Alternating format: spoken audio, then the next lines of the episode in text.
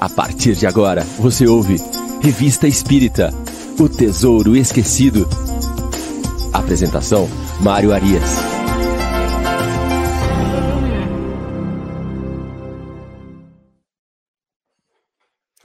Olá, amigo ouvinte da Rádio Idefran. Muito bom dia. Estamos de volta com o programa Revista Espírita O Tesouro Esquecido.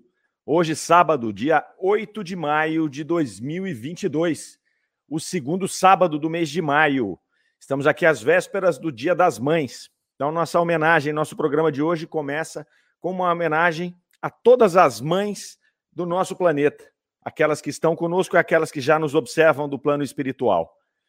A Kardec vai falar lá na pergunta 890 de O Livro dos Espíritos sobre o amor maternal vai perguntar a respeito desse amor para a espiritualidade superior e vai receber em resposta de que esse amor é o mais próximo da virtude que nós podemos experimentar no planeta Terra.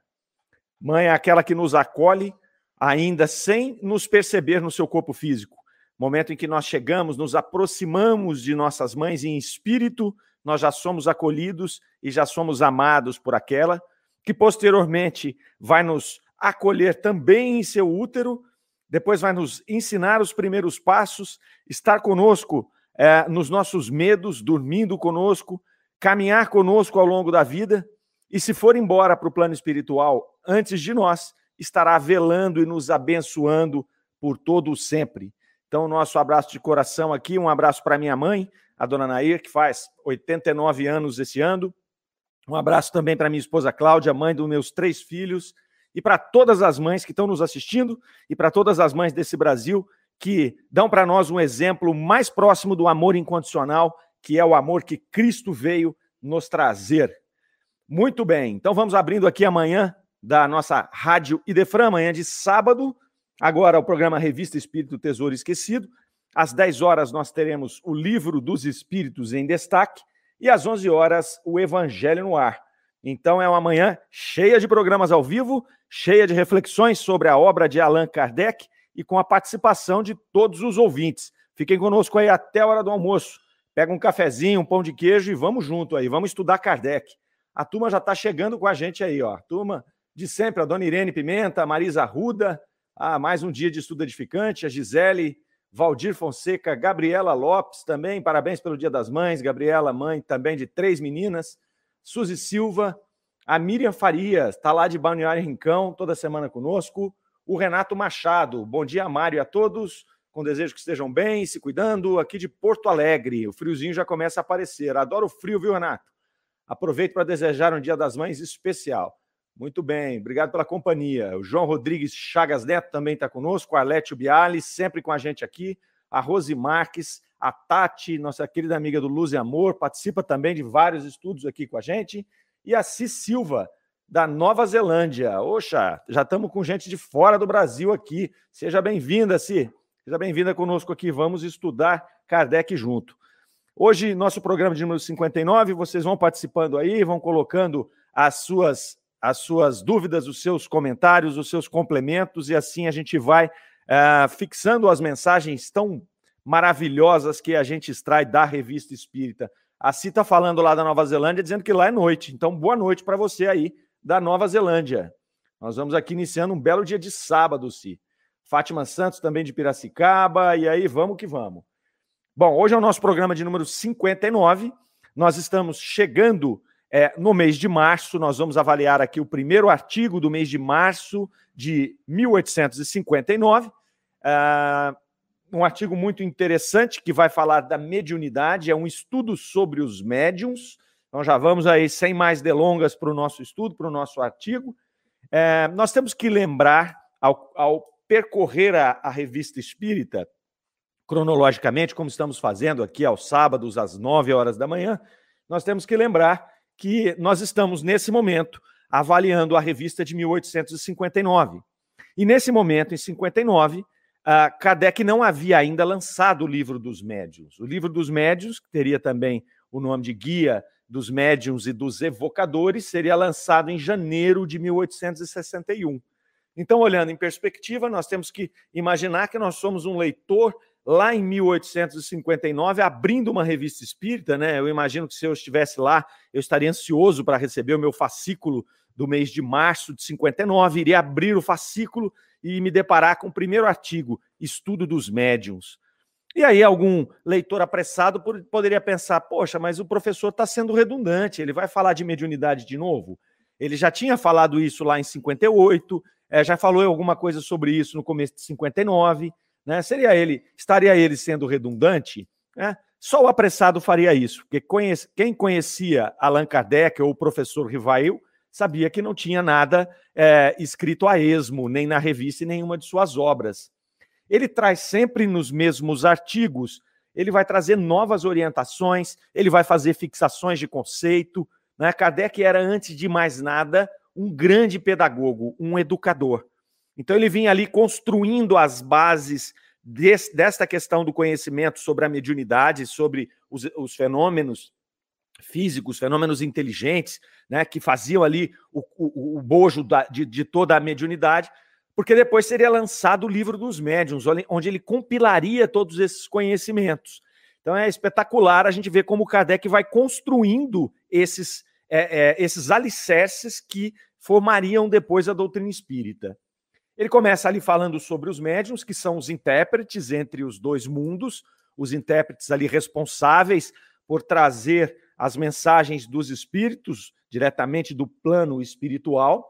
E ali ele vai começar fazendo uma afirmação que ele já tinha feito no artigo que nós estudamos anteriormente, que se chamou O Escolho dos Médiums, uh, onde ele vai dizer que, a rigor, todos somos médiums, uma vez que qualquer pessoa está sujeita a influências espirituais. E qualquer pessoa acaba tendo, ao longo de sua vida, várias, vários momentos é, de influência espiritual. Ele cita naquela oportunidade, inclusive, que a mais comum é o, o, contato mais comum é o contato com o nosso anjo guardião. Esse é um contato que a gente tem frequentemente e que isso pode ser considerado um processo é, dentro do escopo da mediunidade. Mas que, ele faz uma ressalva aqui, dentro da obra espírita, convencionou-se chamar médiums aqueles que têm as suas manifestações de modo mais ostensivo. Então ele já separa aqui porque sempre quando ele for falar de médiums, seja nesse artigo, no próximo, seja na, lá no livro dos médiums, ele está se referindo a esses médiums ostensivos. Então aí ele fez essa primeira ressalva e ele vai falar um pouco das categorias de médiums. Ele vai dizer que os médiums normalmente eles estão divididos em duas grandes categorias: a categoria dos efeitos físicos, os médiums de efeitos físicos, e a categoria de médiums de efeitos inteligentes. Quando ele fala dos de efeito inteligentes, ele abre esses, esses médiums em várias variedades, são numerosas ali. Ele vai dizer, por exemplo, os escreventes ou psicógrafos, os desenhistas, os falantes, os audientes, os videntes, todos esses são médiums que ele classificou na categoria de médiums de efeitos inteligentes. E aí ele tem subclasses dentro desses. Então eu posso ter um psicógrafo que é um desenhista, um músico, um poliglota, são subclasses né, que podem ser dos escreventes, dos psicógrafos ou até dos psicofônicos. Então, Kardec já vai dando para nós aqui uma árvore né, que nos orienta, é como se fosse um mapa mental nos orientando a respeito da mediunidade e das suas divisões, para que a gente possa entender esse fenômeno e toda a complexidade é, que envolve o fenômeno de comunicação entre os dois mundos. Ele segue o artigo nos dizendo que o mais comum de todos é o psicógrafo. Então, naquele momento, importante, né? A gente pensar nos momentos, como a gente começou o programa aqui hoje, falando é, que nós estamos aqui em 59. Então, eu, quando eu estou lendo a revista Espírita, eu me transporto para aquele ano. Então, eu chego lá em 59 e aí eu costumo fazer um exercício de pensar assim, até onde eles já haviam avançado aqui. Né? O que faltava para ser complementado na doutrina espírita ainda? É, então você passa a viver lendo a revista espírita, estudando a revista espírita, você passa a viver meio que ali no século XIX. Então, ali em 59, é, quando Kardec está falando sobre isso, ele já fala que o mais comum é o psicógrafo, em, em março de 59. Porque em 58, ali em 58, 57, é, o mais comum era o médio de efeito físico. Né? Era, aquela, era o momento das mesas girantes, das aparições, não é? dos barulhos, dos arranhões, dos ruídos. É, então era uma comunicação mais primitiva, né? até, digamos, um pouco mais evidente, porque é um efeito físico, uma cadeira se levanta e começa a bater aqui, então não dá para eu falar que é meu, ah, é minha cabeça que está fazendo isso. Não. Né? Então, os primeiros mais evidentes foram os de efeitos físicos. Eles foram, uma vez dado o recado, foram sendo substituídos pelos médiums de efeitos inteligentes, que são as duas categorias. Dentro de efeitos inteligentes, o efeito inteligente que mais se desenvolveu, como ele está dizendo aqui, é a psicografia, pela facilidade do processo, não é? Porque a psicofonia ela exige um mecanismo muito mais difícil, porque eu, eu, eu tenho que usar as cordas vocais, né? Eu tenho que é, falar, então é, é, mais difícil do que escrever. A psicografia transformou-se rapidamente na, no processo mediúnico mais, mais fácil, mais adaptado pelos espíritos e pelos humanos para poder fazer esse intercâmbio. E aí ele diz que, inclusive, a psicografia era o desejo de todo mundo que é, estava se aproximando do processo de comunicação com os espíritos. É o desejo de todos ali. E também que é a, uma das faculdades mais fáceis de ser desenvolvidas. Inclusive, ele sugere, ele dá depois no livro dos médiuns, inclusive, ele vai dar lições práticas de como se transformar em um médium é, e como treinar a psicografia. Aí ele vai falar ali de separar também dentro da psicografia em duas categorias. Kardec era muito didático, então ele vinha desenhando ali para a gente poder entender. Se você ler esse artigo, pegar um lápis ou uma caneta e começar a escrever o que ele está dizendo, essas categorias, você vai ter uma árvore, você vai vendo que ele vai mostrando para você como funciona aquilo didaticamente. Dentro do processo de psicografia, nós temos ali os, os médiums mecânicos e os médiums intuitivos. Então a gente já separa em dois que são os médiums mecânicos? São aqueles que são, vão fazer o processo de escrita mecanicamente, sem, com, sem a necessidade das ideias serem processadas no seu cérebro. Então, o espírito se aproxima do perispírito do médium e provoca esse fenômeno de escrita. E o médium pode, nesse momento, inclusive, estar conversando com outras pessoas, falando de outras coisas e escrevendo. Isso acontecia muito. Kardec colocou vários exemplos as irmãs Baldan, que eram as meninas que ajudaram Kardec lá muito, trabalhando muito, inclusive, na, na, no livro dos espíritos, elas eram escreventes mecânicas. E Kardec conta que elas brincavam, estavam conversando de outra coisa, meninas novinhas, 14, 13 anos, e estavam escrevendo lá, psicografando coisas sérias, né? mensagens de São Luís, Santo Agostinho, né? mensagens profundas, e estavam conversando com as pessoas. Esses são os escreventes mecânicos.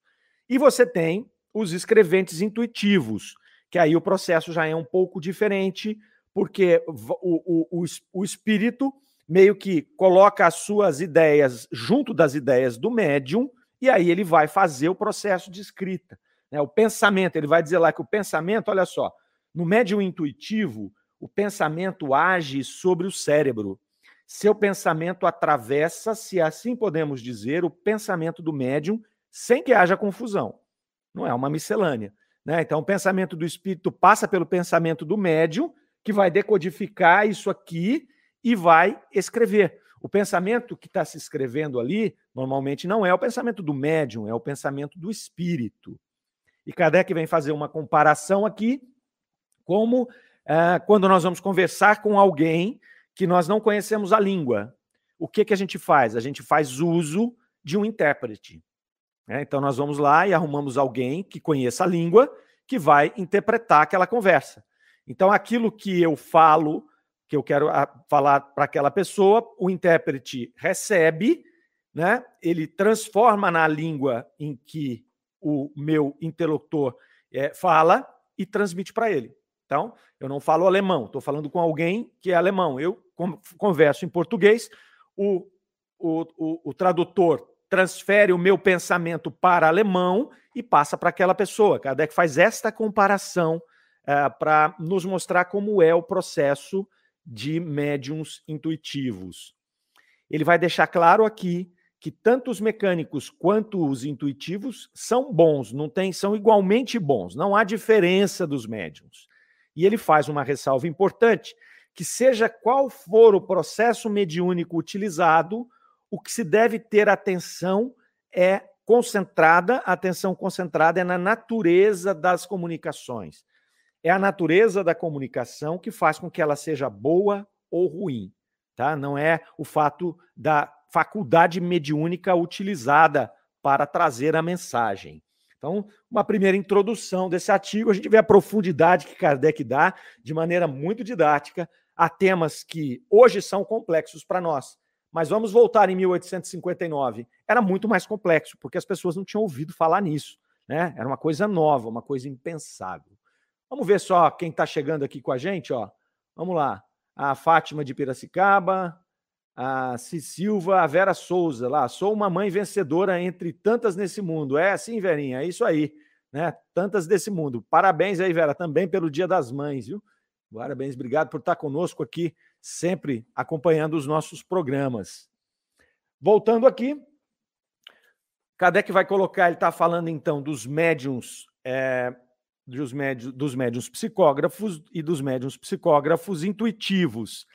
Então ele vai colocar algumas dificuldades nesse processo mediúnico. Uma das dificuldades que nós temos ali é que esse médium, ele muitas vezes, ele não sabe distinguir se o pensamento que ele está traduzindo é dele ou é do espírito. Então esse é o primeiro problema dos médiums, e aí vale para os psicofônicos também, né? É, vale para todo, todos os médios, sobretudo para esses dois, né? Para o psicógrafo e para o psicofônico. É, que, por quê? Porque ele está recebendo ali aquela influência, ele está normalmente num estado né, um pouco mais é, letárgico, ali, um pouco mais é, é, de consciência, um pouco mais reduzido, pelo processo até de concentração, aquela coisa toda, e ele começa a fazer a mensagem. E aí surge muitas vezes essa dúvida: isso é meu ou é do espírito? E aí Kardec vai colocar aqui que isso é bastante natural dentro do processo mediúnico.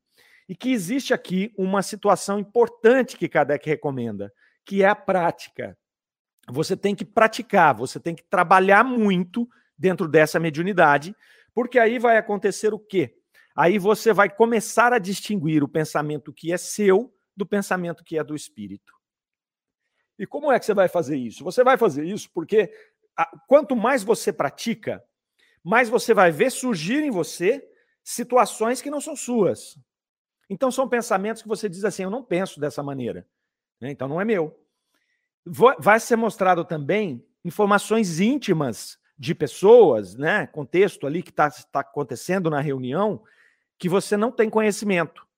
Então você vai falar uma coisa, você vai pensar, né? Porque primeiro o médium intuitivo ele, tem, ele pensa, passa pelo pensamento dele, ele vai pensar algo que ele não conhece.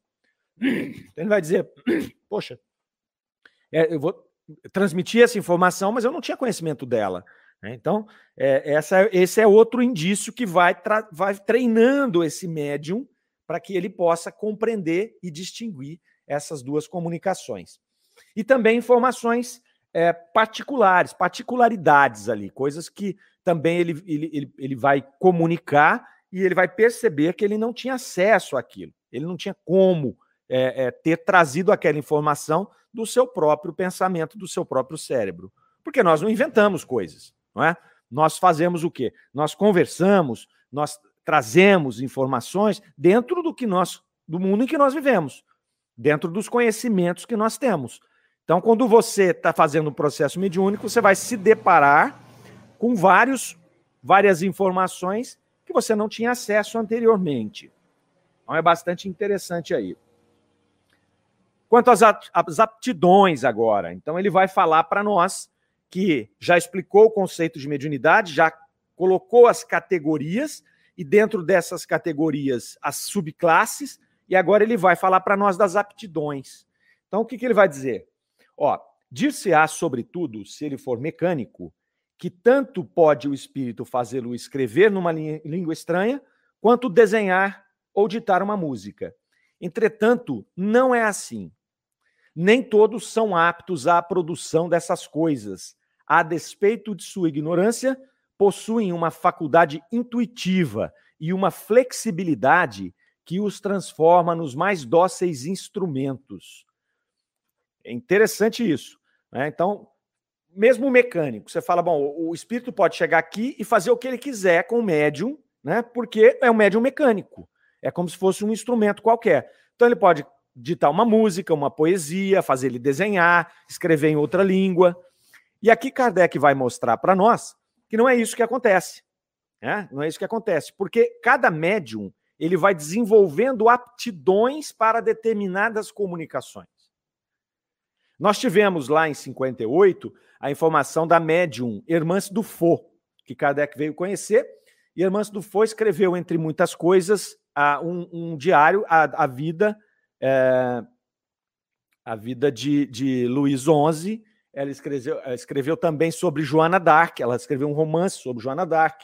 Então, a Hermance Dufaux, ela tinha esta característica né, de trazer as comunicações mediúnicas em forma de romance, em forma de romance histórico. E ela contribuiu muito no processo de codificação da doutrina espírita, porque ela trazia os romances de uma forma em que ela acrescentava informações em lacunas históricas. É bacana, Kardec cita isso. Né? Apesar de você não conseguir confirmar exatamente o, o trecho que ela estava preenchendo, se é verdade ou não, ela o trazia com muita coerência. Então, quando você imaginava que estava no entorno desse trecho, você via e dizia: olha, isso aqui é muito plausível, isso aqui, a possibilidade da gente aceitar isso é muito forte, porque ele não tem pontas soltas, ele se encaixa com o demais, com, com, com as demais informações, né? E, e esse, inclusive, é, é, é uma das, das, é, das características dos romances históricos. Né? E, e aí, o que acontece? Ela demonstra uma aptidão para escrever esses romances. Então, Kardec vai colocando, é, cada um tem essas aptidões diferentes. E ele cita aqui no artigo, logo na sequência, né, a, o Vitorien Sardot. Ele vai dizer ali que o, o, o, o espírito Bernard Palissy escolhe o médium Vitorien Sardot para fazer os desenhos, é, sobretudo de Júpiter, de planos superiores. E aí, o, o, o Vitorien Sardot, Vitorien Sardot, ele não era, ele não era desenhista, né? Ele não era desenhista. E ele passa a desenhar aquelas coisas maravilhosas que estão aí na internet. Se você for buscar desenhos de Júpiter, você vai ver os desenhos que, que Vitorien Sardot é, escreve, desenhou a partir do espírito Bernard Palissy. E o que, que acontece? É, ele ainda escrevia em um processo que pudesse ser impresso. Ele escrevia em uma placa de cobre e você tem que escrever meio que de cabeça para baixo para aquilo ser impresso. Então vocês imaginem que interessante é isso, não é? Um médium que não é desenhista, uma pessoa que não é desenhista, ela se transforma em médium, ela desenvolve a sua faculdade mediúnica, ela passa a ter esta aptidão para desenho, que ela não desenha no, no, no, enquanto encarnada ali no seu, no seu processo do dia a dia. E aí ela vai usar um equipamento que ela nunca usou, que vai ser impresso posteriormente o desenho. E aí eles perguntam, Kardec faz essa pergunta aqui, né? Diz para ele, por que, que você foi escolher Bernard Palissy, é, é, o Vitorien Sardot, sendo que ele não desenhava? E aí os espíritos respondem, eu acho mais flexível. Então, alguma coisa, seja lá alguma vivência passada dele com desenho, enfim, alguma coisa que a gente não sabe o que é, pode ser físico, pode ser de, de encarnações passadas, e aí ficar especulando isso não é produtivo, mas ele vai dizer que acha Vitorien Sardot o mais apto, o mais flexível para fazer esses desenhos. E aí Kardec pontua ainda que ele já viu é, espíritos se recusarem a ditar, por exemplo, poesia para médiums que são poetas. Eles preferem ditar poesia para um médium que não é poeta, em, em, na maioria dos casos, do que pegar um poeta e falar ele vai escrever poesia. Né? É interessante porque muitas vezes a gente vai pensar que isso pode ser até um processo de diminuir a interferência. Porque se eu sou um poeta, eu tenho o meu repertório que eu utilizo, cultural, de técnicas, para escrever a poesia. E aí, se um espírito vem com outro processo, com outra técnica, eu vou ter que desmontar a minha para receber a dele. Então, às vezes, por isso que uma pessoa que nunca escreveu poesia é mais flexível, porque ele vem do jeito que ele passa, eu recebo e passo. Eu não tenho ali nada que vai interferir, que vai tentar conduzir, que vai questionar aquele processo. Então, a gente vai vendo a lógica do processo mediúnico. Né? Porque isso, isso causa uma estranheza. Como que o cara vai. É, não, eu não escrevo em inglês. E aí, de repente, eu começo a dar psicografia em inglês. Por que, que ele não pega alguém que escreve inglês? Né? Por quê? Porque eu estou mais flexível para isso. Às vezes a pessoa sabe escrever inglês, mas ela tem um monte de dúvidas, um monte de coisa, ela não consegue fazer aquele processo. E aqui ele vai dizer que eles conheciam as regras que regiam isso, e a gente aqui fez só uma pontuação, que é, é a nossa opinião aqui com relação a isso. E aí segue o artigo, né? O artigo vai falar ali, vai trazer agora algumas recomendações uh, que o médium precisa seguir, deve seguir o, os impulsos que lhe são dados, né? conforme a aptidão. Então ele não deve ali querer adquirir o que lhe falta. Então a, a pessoa às vezes fala, ah, gostaria muito de escrever poesia, mas ela se desenvolveu como médium e ela escreve só outros tipos de mensagens. Ela escreve carta, ela escreve algum tipo de romance, ela escreve outra coisa. E ela fala, mas eu gostaria muito de escrever poesia. Kardec vai dizer aqui: não adianta você forçar o fenômeno, não adianta você fazer isso. Né? E ele vai colocar ali que se o fenômeno deve se transformar, ele vai acontecer de maneira tranquila, de maneira natural. Então você não precisa forçar essas coisas. Então você vai treinar, ok, mas eu não posso forçar. Se tiver que passar de uma faculdade, de uma, de uma característica para outra, a própria espiritualidade vai transferir as suas, a, a, a sua aptidão, né, desenvolvendo essa outra, que seria, por exemplo, eu vou escrever música, eu vou escrever poesia, ou eu vou pintar. Ele faz esse, ele tem esse cuidado aqui, que é justamente para que a, as pessoas possam ser orientadas. Né? Hoje a gente já tem muito mais material para estudar sobre a mediunidade, mas naquela época não tinha nada. Você tinha revista espírita, é, era o que você tinha. Não tinha livro dos médiuns, só tinha sido lançado o livro dos espíritos. Né? Hoje nós temos aí uma vasta literatura né, que precisa ser até filtrada, porque tem muita coisa aí que não, que não bate né, com, com as bases de Kardec, mas nós temos muita coisa para poder estudar e para poder treinar, e já tem alguns cursos de orientação mediúnica, né, que são bons, que são compêndios aí, que são, que são sínteses da obra de Kardec com algumas outras obras. Então, Hoje é mais fácil. Naquela época era uma coisa muito mais é, nova, né, incipiente. E Kardec, naquele momento lá, ele incentivava as pessoas a fazer isso em casa. Não tinha centro espírita igual é hoje. Hoje eu acho um centro espírita em Franca que tem 100, só Franca tem 100 centros espíritas. Então eu acho um centro espírita em qualquer esquina, em qualquer lugar que eu estiver em Franca, eu acho um centro espírita. Então eu posso treinar dentro de um centro, sendo ele um centro sério, a maioria daqui da, dos de Franca são, então, eu posso ali treinar o meu processo mediúnico com pessoas já experimentadas no assunto. Nesse momento aqui, Kardec estava falando para um grande público, né, um público do mundo inteiro, e ele incentivava as pessoas a evocar em casa e a fazer os seus processos em casa. Então, ele tinha que ser muito, uh, muito detalhista na, na forma de explicar para essas pessoas o que elas iam fazer ali. Aí ele volta aqui um pouquinho e vai falar dos de efeitos físicos, né? Que é a faculdade de efeitos físicos, ele já falou da outra, né? Da, dos efeitos inteligentes. Dos efeitos físicos, ela é distinta, porque ela raramente se alia às comunicações inteligentes. Ela tem uma peculiaridade, a de efeito físico, que é ela ser traduzida pelos espíritos inferiores, ela ser trazida pelos espíritos inferiores. Na sua esmagadora maioria das vezes, naquele momento, esses espíritos inferiores estavam sendo utilizados por espíritos superiores para promover os efeitos físicos, e, e aí é bem distinta da outra, porque não tem essa questão é, naturalmente de ser um processo inteligente. Então, às vezes, o espírito só queria chamar atenção, só fazia ali algum barulho, alguma aparição, mas necessariamente não havia uma interação inteligente entre esses dois seres. Não que não pudesse, porque muitas vezes isso, o processo de comunicação começou aí. Uma faculdade de efeito físico, uma mesa girante, que começavam a fazer perguntas para essa mesa e ela bater. Né? Uma batida é, é A, ou duas batidas é B, três batidas é C. Então começou aí.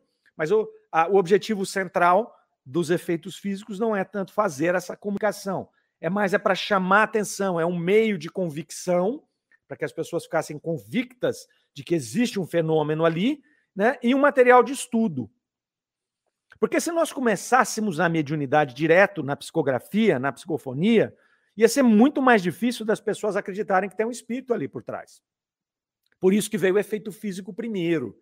Né. Esse processo é um processo coordenado nas mais altas esferas da espiritualidade. Então, uh, começa ali com os efeitos físicos, eles se mostram, né, definem o um meio de comunicação, olha, existe aqui essa possibilidade, e depois deixa um vasto material de estudo e depois vai refinando para ganhar potência, para ganhar escala. É muito mais rápido né, uma, uma, uma comunicação mediúnica psicografada ou psicofonada do que uma feita no cesto de bico. Você põe a mão no cestinho, tem uma, uma caneta amarrada na ponta e ela escreve numa pedra ardosa. Aquilo às vezes passava a noite inteira para receber três, quatro páginas. Hoje, numa noite inteira, Chico escrevia, sei lá, 100 páginas do livro Paulo Estevão. Né? Então, quer dizer, é, o processo vai evoluindo, vai andando ali. E aí, eles é, vão falar com São Luís sobre esse tema da mediunidade. Já chegando ao final deste artigo, ele vai é, dizer lá, a São Luís vai fazer uma dissertação, e São Luís vai dizer que zombaram das mesas girantes, mas não zombarão jamais da filosofia da sabedoria e da caridade que brilham nas comunicações sérias. É interessante, porque naquele momento ali, nós tínhamos muitos ilusionistas também. Então tinha lá, uh, tinha Rodin, tinha outras pessoas que faziam. Uh, não é Rodin, não, estou falando o nome do, do, sujeito errado, mas eram mágicos lá, ilusionistas. Se alguém lembrar, coloca aí para mim, eh, fugiu aqui agora, é, que, que faziam shows, shows de mágica, shows de ilusionismo. Nós temos até hoje aí vários, né? A gente se lembra do, do Mr. M, do Fantástico. Ele era um ilusionista. Então ele fazia mágicas, ele fazia sumir um elefante, ele fazia aparecer um carro do nada, né? Mas aquilo é tudo um show, é, é uma coisa trabalhada, né? É uma arte. O ilusionismo é uma arte. E você tinha muito naquela época. E foi na sequência ali, foi no mesmo, na mesma esteira que surgiu a, a, a, os fenômenos de efeitos físicos.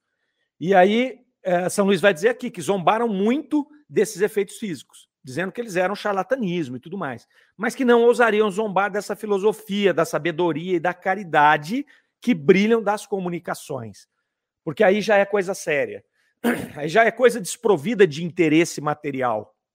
Então, quando vem os espíritos trazer conteúdo filosófico, né, é um conteúdo de caridade que aproxima da moral do Cristo, isso perde esta conotação né, de falsidade. Não que não tenha ali coisas que são é, criadas pelo próprio médium, nós vamos ver no artigo, no próximo artigo sobre isso, né, ou até coisas criadas justamente para enganar as pessoas. Não podemos ser crédulos, né, temos que avaliar a natureza de cada comunicação. Mas é o que São Luís está dizendo aqui. E aí ele faz uma orientação quanto à condução dos trabalhos dentro da doutrina espírita, então, nascente. Ele vai dizer, ó, transformar as vossas reuniões em centros sérios, que a Lures se façam demonstrações físicas, que a Lures se veja, que a Lures se escute, mas que entre vós haja a compreensão e o amor, que esperais parecer aos olhos dos espíritos superiores quando fazeis girar uma mesa. Então, São Luís conclama aqui a toda aquela comunidade espírita nascente para que se orientasse né, se orientasse para transformar-se em centros de estudos sérios ali. E ele não descaracteriza o resto, pode continuar tendo manifestações físicas, aparições, mesas e tudo mais, mas que o grande objetivo da doutrina espírita e da comunicação desses seres, sobretudo os superiores, é nos trazer orientação. É nos trazer orientação de como nós vamos transformar a humanidade como nós vamos caminhar no nosso processo evolutivo rumo à regeneração. E aí ele vai terminar uh, o artigo, né, São Luís ainda falando, né, longe de desprezar os médios de efeitos físicos, eles têm a sua razão de ser e a sua finalidade providencial, né? Mas vai dizer aqui que, a, a, na verdade, é um processo que naturalmente perderia força, dando espaço ao conceito uh, já mais moderno, eficaz e justamente o objetivo da doutrina que é trazer essas questões filosóficas, essas questões científicas e implantar no seio dos homens a caridade, né, que através dela a gente vai se aproximar de toda a moral do Cristo e vamos conseguir dar um passo regenerando a nossa a, a, a nossa escalada nesse planeta e também o nosso planeta. Aí nós encerramos o nosso primeiro artigo aqui, Aí tá, chegou ali a Sueli Naline, a natureza da comunicação de Kardec, se, que se refere seria o conteúdo, né? Ah, exatamente, viu, Sueli? É, é o conteúdo mesmo. Kardec nos orienta a analisar o conteúdo das mensagens e com muita cautela, com muita frieza e com muita isenção. Se eu pego ali, pode ser o melhor médium do mundo, é, escrito por um espírito de, que está assinando ali como um espírito de escola. Eu posso olhar aquela mensagem e dizer: não, essa mensagem aqui eu não aceito, eu não a aceito como deste espírito, porque ela não transfere, ela não transmite o pensamento natural deste espírito ou de um espírito desta categoria. E aí separa essa mensagem sem nenhum problema, sem nenhum melindre, sem nenhum desrespeito quanto ao médium ou quanto ao espírito que assinou que muitas vezes a gente nunca vai saber se o espírito assinou, que assinou é aquele mesmo ou não. Né? Então, Kardec vai dizer para que se observe a natureza da comunicação. Né? Então, isso nós comentamos no programa passado, que foi muito esquecido na nossa mediunidade atual. Se é um determinado médium que faz a, a, a comunicação, a gente já aceita. Se está escrito espírito tal, a gente já aceita. Então, é isso que Kardec vai pontuar durante toda a sua obra. A Leandra Alves está mandando um bom dia para nós. A Aline Moraes, lá. Muito bom dia, meu amigo Mário, e a todos participando aqui de Taboão da Serra. Muito bom dia, nossa amiga Aline Moraes, lá de Taboão, está sempre com a gente aqui também. E a Regina Coelho também mandou um bom dia para nós aqui. Vamos passando aqui para o nosso segundo artigo do mês de março de 59. Kardec continua falando sobre, a, sobre os médiums, sobre a mediunidade, ele vai trazer um artigo chamado Médiuns Interesseiros.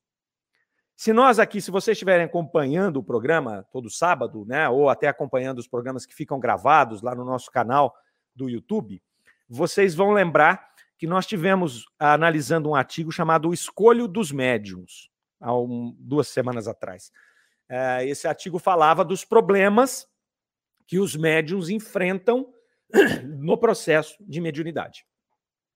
E aí ele volta agora falando dos médios interesseiros. Os médios interesseiros são, na verdade, um, uma variante né, desses problemas que nós encontramos dentro da mediunidade. Ela não é a única, né, porque tem o orgulho, que é uma, uma, uma situação que atrapalha demais a mediunidade, Kardec coloca vários outros lá. Mas ele vai falar que a cupidez, né, aqui, iniciando o artigo, é, é um dos principais escolhos da mediunidade. Então, aqui, o que é a cupidez? É a ganância, é a ambição, é a cobiça. E aí ele vai tratar dos médiuns interesseiros. Então, em primeira linha, os médiuns que têm interesses por trás do seu processo mediúnico, da, da sua faculdade mediúnica, é ali que você vai ter grandes problemas. Kardec comenta aqui que na França eles não tinham muitos médiums é, que faziam sessões remuneradas, né? porque ele está falando aqui de médiums que usa a mediunidade pra, como profissão. Ele vai dizer: olha, aqui na França a gente não tem muitos médiums que fazem é, é, sessões remuneradas. E por que, que ele fala na França? Porque nos Estados Unidos isso foi comum. Estados Unidos, a, a, a, o espiritualismo ele tomou um rumo bastante diferente né, do, do, do, do, que foi, do que foi na Europa através de Kardec. Até hoje nós vemos nos Estados Unidos que é comum médiums dando, dando consulta. É muito comum. Você vai lá, paga para o médium, o médium vai, faz uma consulta com você, você vai embora, como se você estivesse indo num psicólogo, num psiquiatra, qualquer lugar, qualquer médico assim. É, eles também fazem workshops, aonde eles vão lá explicar a respeito dos fenômenos e vão, às vezes, produzir alguns fenômenos. Então, isso é muito comum nos Estados Unidos. Na França, naquela época, não era. Tá? Até porque, como Kardec conduziu, ele já conduziu de maneira diferente. Ele já vai dizer: olha, muito cuidado com isso. Né? Muito cuidado com isso.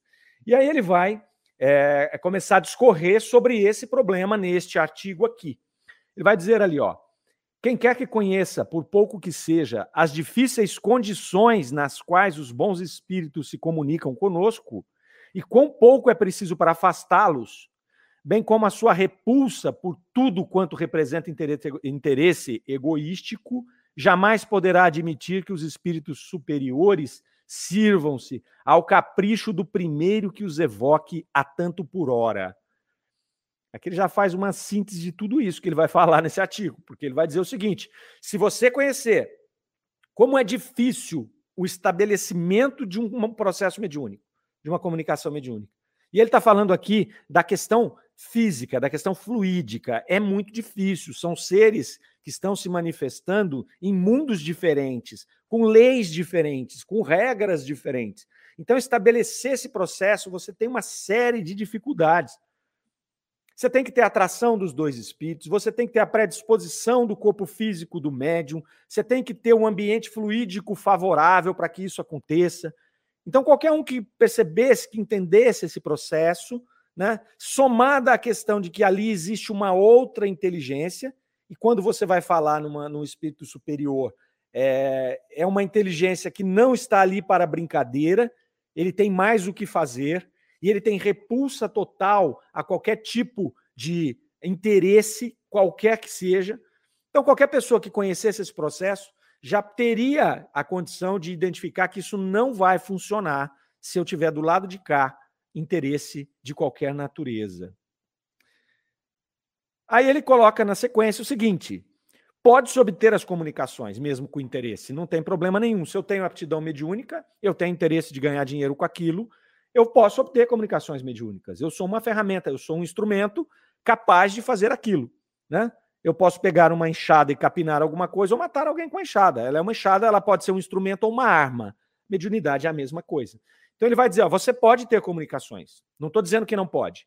Então, você tem interesse, você quer ganhar dinheiro, você quer fazer disso a sua profissão, você vai ter comunicações.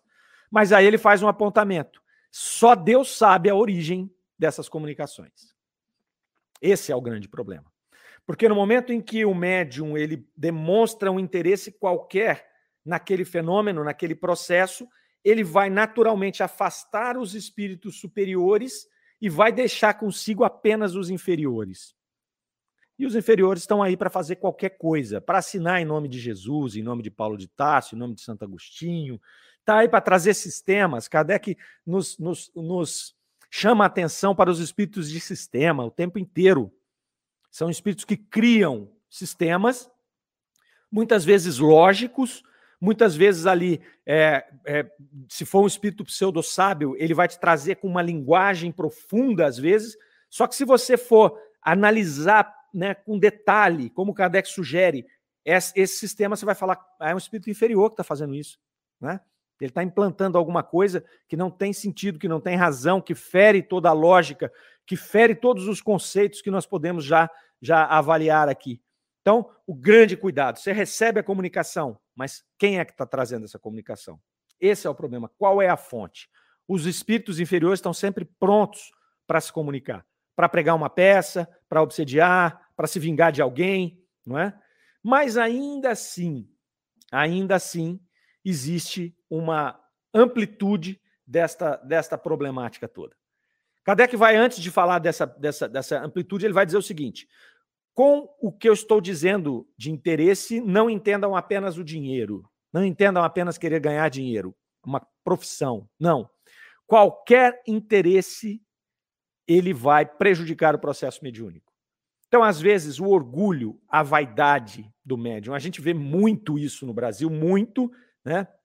Digo no Brasil porque é onde a doutrina espírita veio se encastelar aqui, e, na verdade, é, acabar por se desenvolver né, pós-Kardec.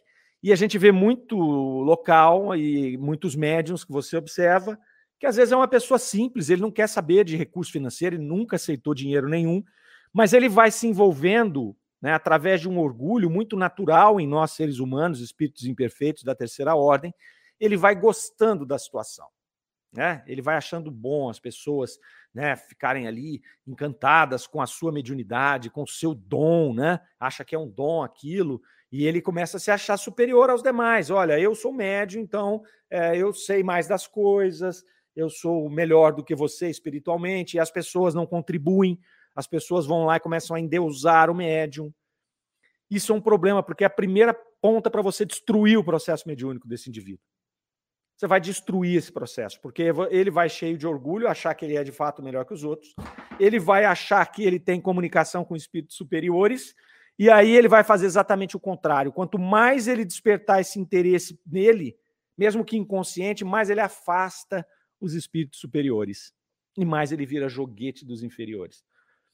Kardec vai pontuar aqui de uma maneira muito direta o seguinte: o cuidado com isso, porque a partir do momento em que você estabelece um pagamento de qualquer ordem para um serviço, você tem que entregar o serviço, não é? Então, se eu digo o seguinte: o pagamento pode ser em dinheiro, eu posso estar fazendo uma consulta e você me dando um dinheiro, me dando um presente qualquer, ou você simplesmente confirmando que eu sou bom pra caramba. Que eu sou um espírito superior, que eu sou um médium dotado de um dom, que pá, pá, pá, que as pessoas querem ficar perto de mim e querem as respostas. Então, existe um pagamento aí, não necessariamente dinheiro. eu tenho que entregar, não é? E como eu estou tratando com inteligência, com vontade própria, com esse ambiente difícil de ser estabelecido para uma comunicação mediúnica, sobretudo para uma comunicação mediúnica com espíritos superiores, se eu tiver que entregar o serviço que você está vindo buscar no centro espírita ou na minha casa, em determinado momento eu vou te entregar uma coisa que não existe. Eu vou simular uma situação. É, é, é complexo, viu, pessoal? Porque o que, que acontece? Nós temos muitos médiums que escrevem cartas consoladoras que têm uma mediunidade genuína, que começam com uma mediunidade genuína, e aí daqui a pouco eles começam a ter multidões atrás dele, de desesperados, é, buscando essas mensagens. E nós sabemos das dificuldades dos dois planos para que essas mensagens cheguem. Né? Então não é todo mundo que vai receber essas mensagens. E aí o que, que acontece? Esse médium, às vezes até imbuído de boa vontade, ele começa a entregar. E aí, onde ele entrega informações absolutamente genéricas, ele entrega informações erradas, e, e aí ele presta um desserviço para a doutrina espírita, ele vira um joguete dos espíritos inferiores, ele passa a criar um descrédito sobre esse processo tão importante né, e tão consolador que é a escrita de cartas de entes falecidos. Aqui mesmo a gente recebe, às vezes, alguns ouvintes, alguns internautas, dizendo: Mário, onde que eu consigo uma carta do meu familiar que desapareceu, do meu familiar que, que desencarnou, né? Melhor. É, e eu digo: olha, tem médiums aí que faz isso, mas muito cuidado, muito cuidado, porque é, não é comum, não é assim. É, muitas vezes vêm essas cartas genuínas, que é para nos mostrar de fato, para reafirmar que eles estão bem, que eles estão lá, não é? Então nós não precisamos muitas vezes ter a carta do meu ente querido. Se eu tiver, se eu ver a do outro e ela for genuína, eu posso entender que todos estão lá, que todos estão sendo assistidos.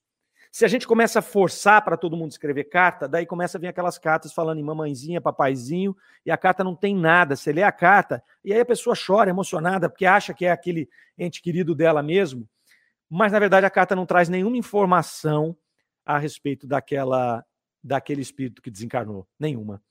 Esse é um exemplo que eu estou dando do que Kardec está falando aqui.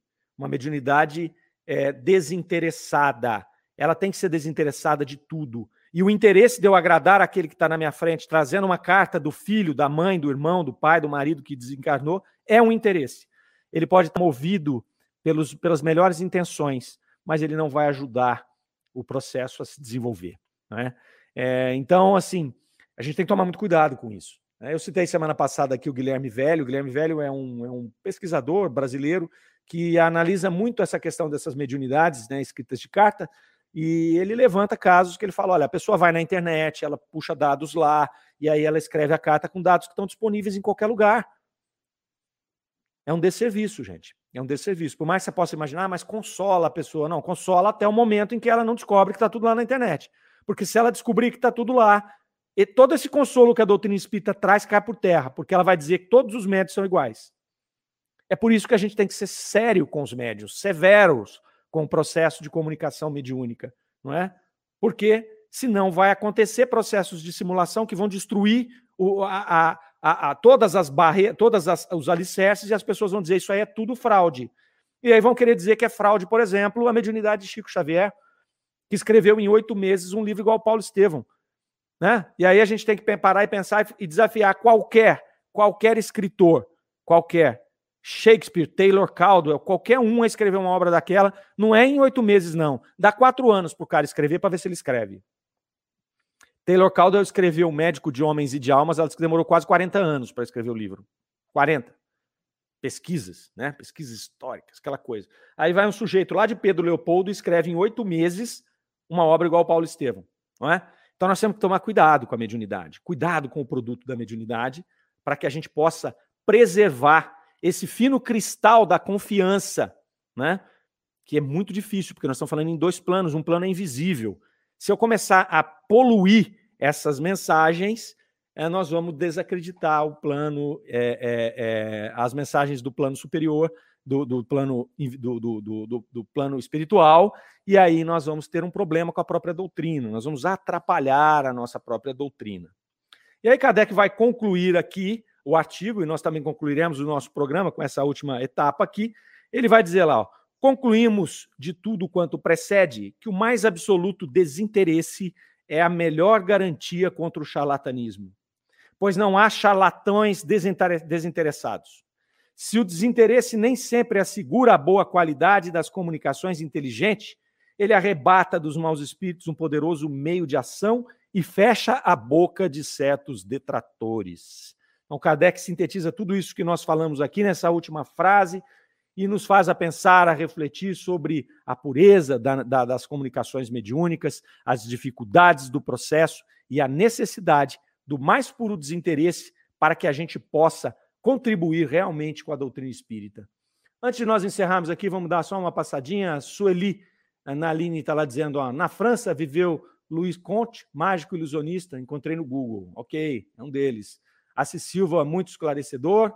A Elo Ribeiro, bom dia, Mário. Você sugere que a mediunidade só deve ser usada dentro de um centro espírita?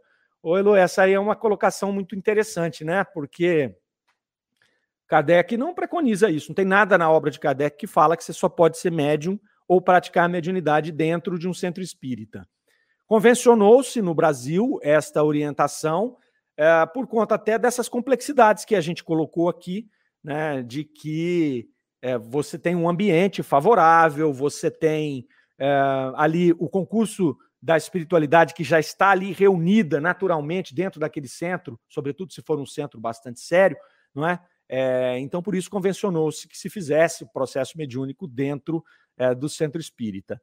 Eu acho que talvez seja o mais seguro, mas não há nenhuma proibição, não. Se uma pessoa quiser fazer isso ali na casa dela, ela pode fazer. Não há proibição por, por, por parte de Kardec mas tem que ter esses cuidados, não é?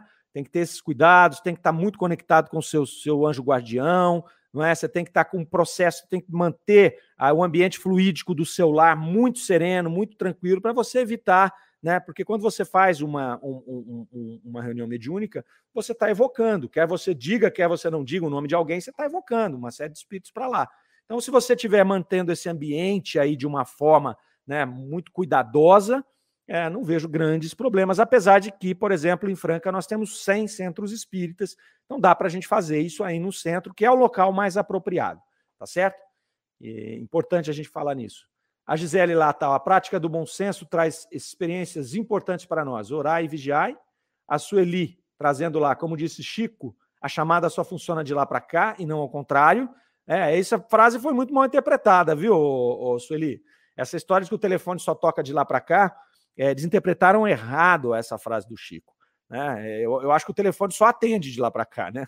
Mas o que, que acontece? Eu posso evocar, eu chamo daqui, ele funciona daqui também. Eu faço uma chamada para lá, né? Pode ser que ela não, é, não seja atendida de lá. Isso aí, eu acho que é por aí a frase, não é? Mas a, olha só, nós começamos o programa de hoje falando aqui do livro dos médiuns. Eu vou resgatar aqui, ó.